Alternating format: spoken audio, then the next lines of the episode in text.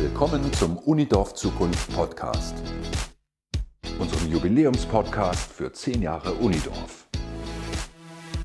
Ich bin Emily McCracken, Studentin der Hochschule Neubrandenburg im Studiengang Naturschutz und Landnutzungsplanung. Und ich bin Enrico Nimschewski, Projektmitarbeiter auch in der Hochschule Neubrandenburg. Zusammen nehmen wir euch mit zu Bürgermeistern und Bürgermeisterinnen unseres Landes. Dorthin, wo Studenten und Einheimische in den vergangenen zehn Jahren gemeinsam jeweils eine Woche im Jahr an Ideen und deren Verwirklichung für ein erneuertes Dorfleben gearbeitet haben. Als Bonus hört ihr in jeder Folge Wandertipps, also von geheimen Lieblingsorten der Bürgermeister und Bürgermeisterinnen. Das fünfte Gespräch unserer Podcast-Reihe Unidorf Zukunft fand am 17. August 2020 mit unseren Gesprächspartnern Herrn Roland Heiden, Bürgermeister der Siedlung Tuto, und seinem Freund und Gemeindevertreter Herrn Alfred Koch im Gemeindehaus Weiße Schule in Tuto statt.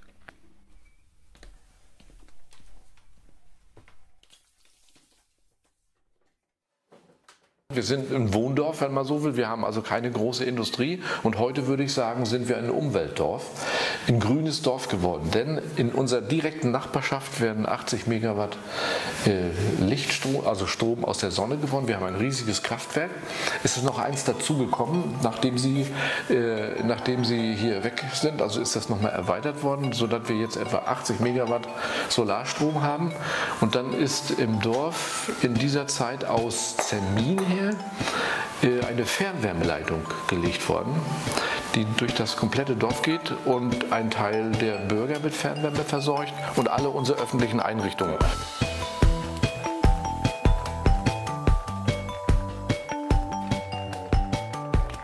Und das ist auch sehr bemerkenswert. Wir haben uns nach ihrem Auftritt um viele Förderungen gekümmert. Also ich, ich sag mal, äh, abgesehen von der Förderung, die wir hier für dieses Haus gekriegt haben, haben wir gefördert bekommen eine neue Feuerwehr. Der Sportverein hat äh, Fördergeld bekommen ja, für den Ausbau seiner, äh, seiner äh, Anlage. Den Spiel, die Spielgeräte haben wir durch Sponsorgelder bekommen. Also unsere, äh, unser Kraft, unser Solarfeld ist jetzt großzügig geworden, offensichtlich, weil die Sonne so viel scheint. Dieses Jahr muss es noch mehr geben, ne? ne? Ja, dieses Jahr muss viel geben. Ne? Also ich sag mal, wenn die so 10.000 Euro für äh, gemeinnützige Arbeit geben, dann ist das für so ein Dorf eine Menge Geld. Ne? Brauchen wir. Ich bin seit, 19, seit 2014 Bürgermeister und habe im letzten Jahr die Wahl auch gewonnen. Es war traurig, ich hatte keinen Gegenkandidaten. Alle Älteren sagen jetzt, wir machen einen Generationswechsel. Ne? Deswegen sind wir auch dabei, jüngere Leute so ein bisschen zu kooptieren. Ähm, und meine Erinnerungen an ihre, ihren Auftritt hier waren äh, sehr angenehm. Auch das, das Feedback, das ich von den Menschen gehört, gehört habe, erstmal waren junge Leute hier im Dorf. Das ist schon mal äh, augenscheinlich geworden. Sie haben sich ja mit vielen unterhalten. Dann kann ich mich erinnern, dass sie äh, festgestellt haben, dass wir eigentlich ein, eine sehr, für unseren Ort, eine sehr intensive oder eine sehr gute Infrastruktur haben. Tudo bekommt nicht mal die digitalen Anschluss für die Schule. Ja.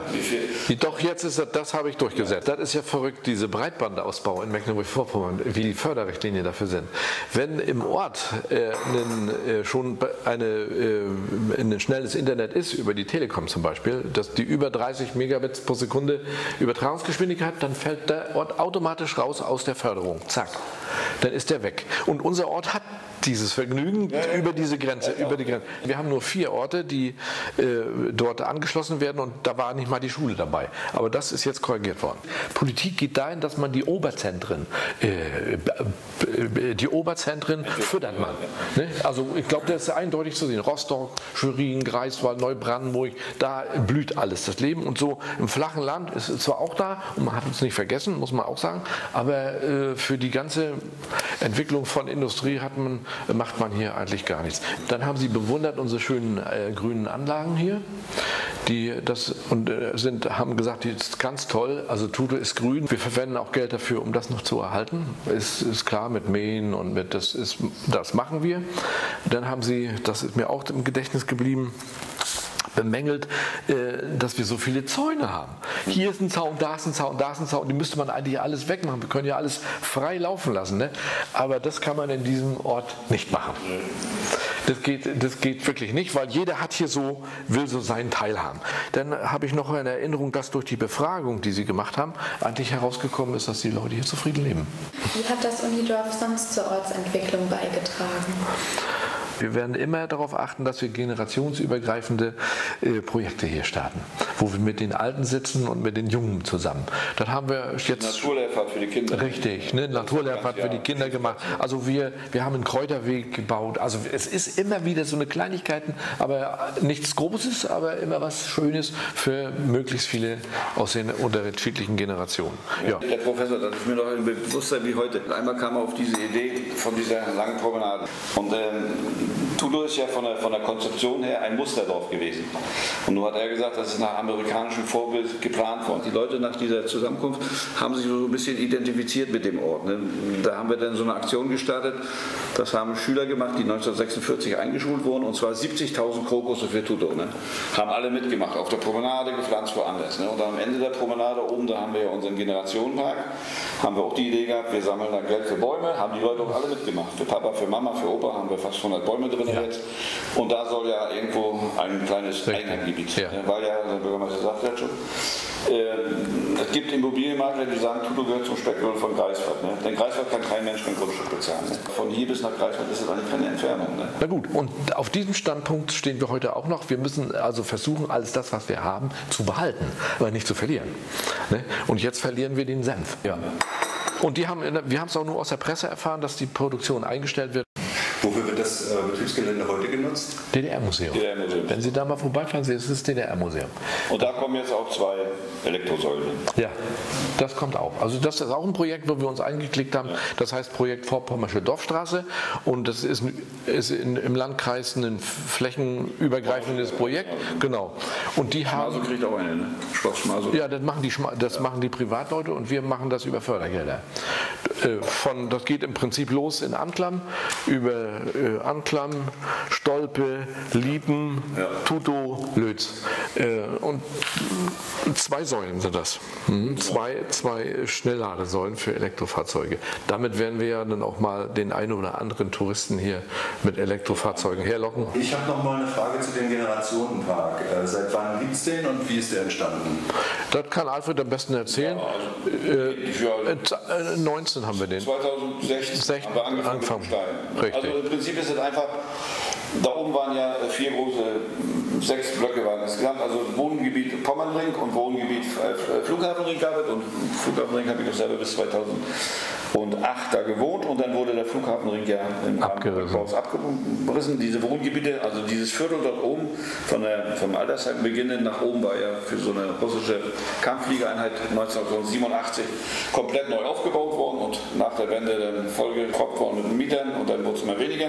Als Abriss und dann wurde dort als Ausgleichsmaßnahme so ein kleiner Park angelegt. Ja. Und äh, dann fiel mir ein, Mensch, ja gut, könnte man ja drüber nachdenken, mehr Bäume hin und ja, woher die Knete. Ne? Und dann die alten Tudor erstmal angesprochen, weil die Tudor sind alles Flüchtlinge. Die kommen alle aus der Region Stettin oder Münde, ja. Pödes. Also da, dann hatten wir nachher auch 16 noch Flüchtlinge hier in Haufen kurdische Bürger aus Syrien und wo immer passte irgendwie alles und dann ja, machen wir mal für Oma, Papa, Mama ein Baum pflanzen. Ja.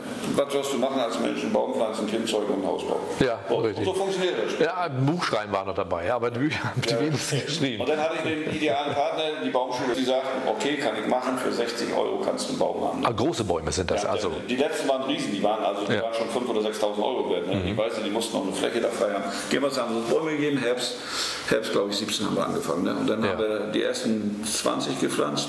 Und für jeden Baum hat die Gemeinde einen Patenschaftsvertrag, eine Patenschaftsurkunde, jeder hat noch eine Nummer. Und Familien, die haben drei Bäume gepflanzt, und jeder hat sich fotografieren lassen. Also für einen Enkel, für Papa, für Mama. Und so ist der Park mhm. Ja. Also Wie viele Bäume haben wir jetzt? So 50? Jetzt haben wir 52 sind drin und ja. insgesamt stehen über 100 auf der Fläche. Ja. Ne? Und die Gemeinde arbeitet, oh, die haben ja viel Arbeit und machen, tun, mähen, müssen wir. Die haben sich damit identifiziert. Ne? Da sind die heute sind sie wieder beim Hacken. Wasser kriegen sie regelmäßig. Ne? Und die Leute brauchst du auch nicht gleich, ja, wir geben auch Geld für Wasser, jetzt haben wir die Bäume an einem weißen Anstrich verpasst.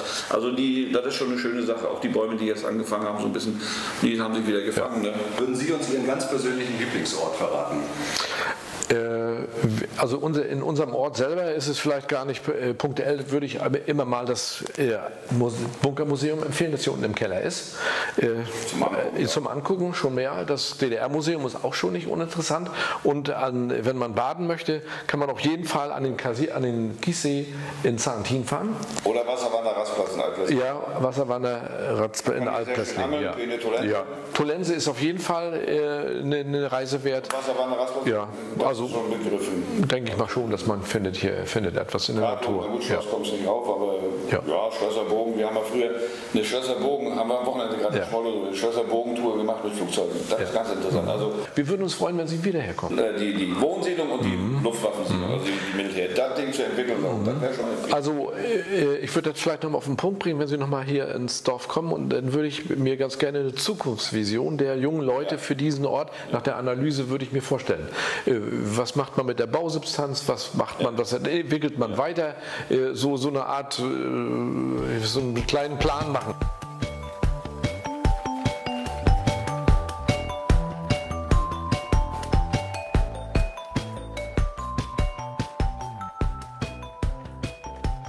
Müssen runter vom Rost, die jungen Leute müssen ran, hilft nicht. Mit ihren Sichten. Ja, genau. Runter, runter, runter. Jetzt, ja, jetzt wird, wird höchste Eisenbahn, das wir verschwinden.